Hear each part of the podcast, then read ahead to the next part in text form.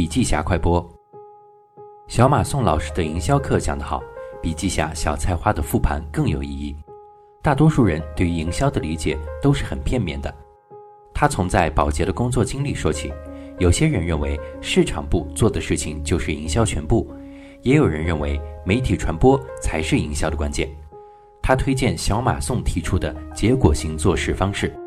简单说，就是先明确目标是什么，再去想办法实现这个目标，并用好所有资源。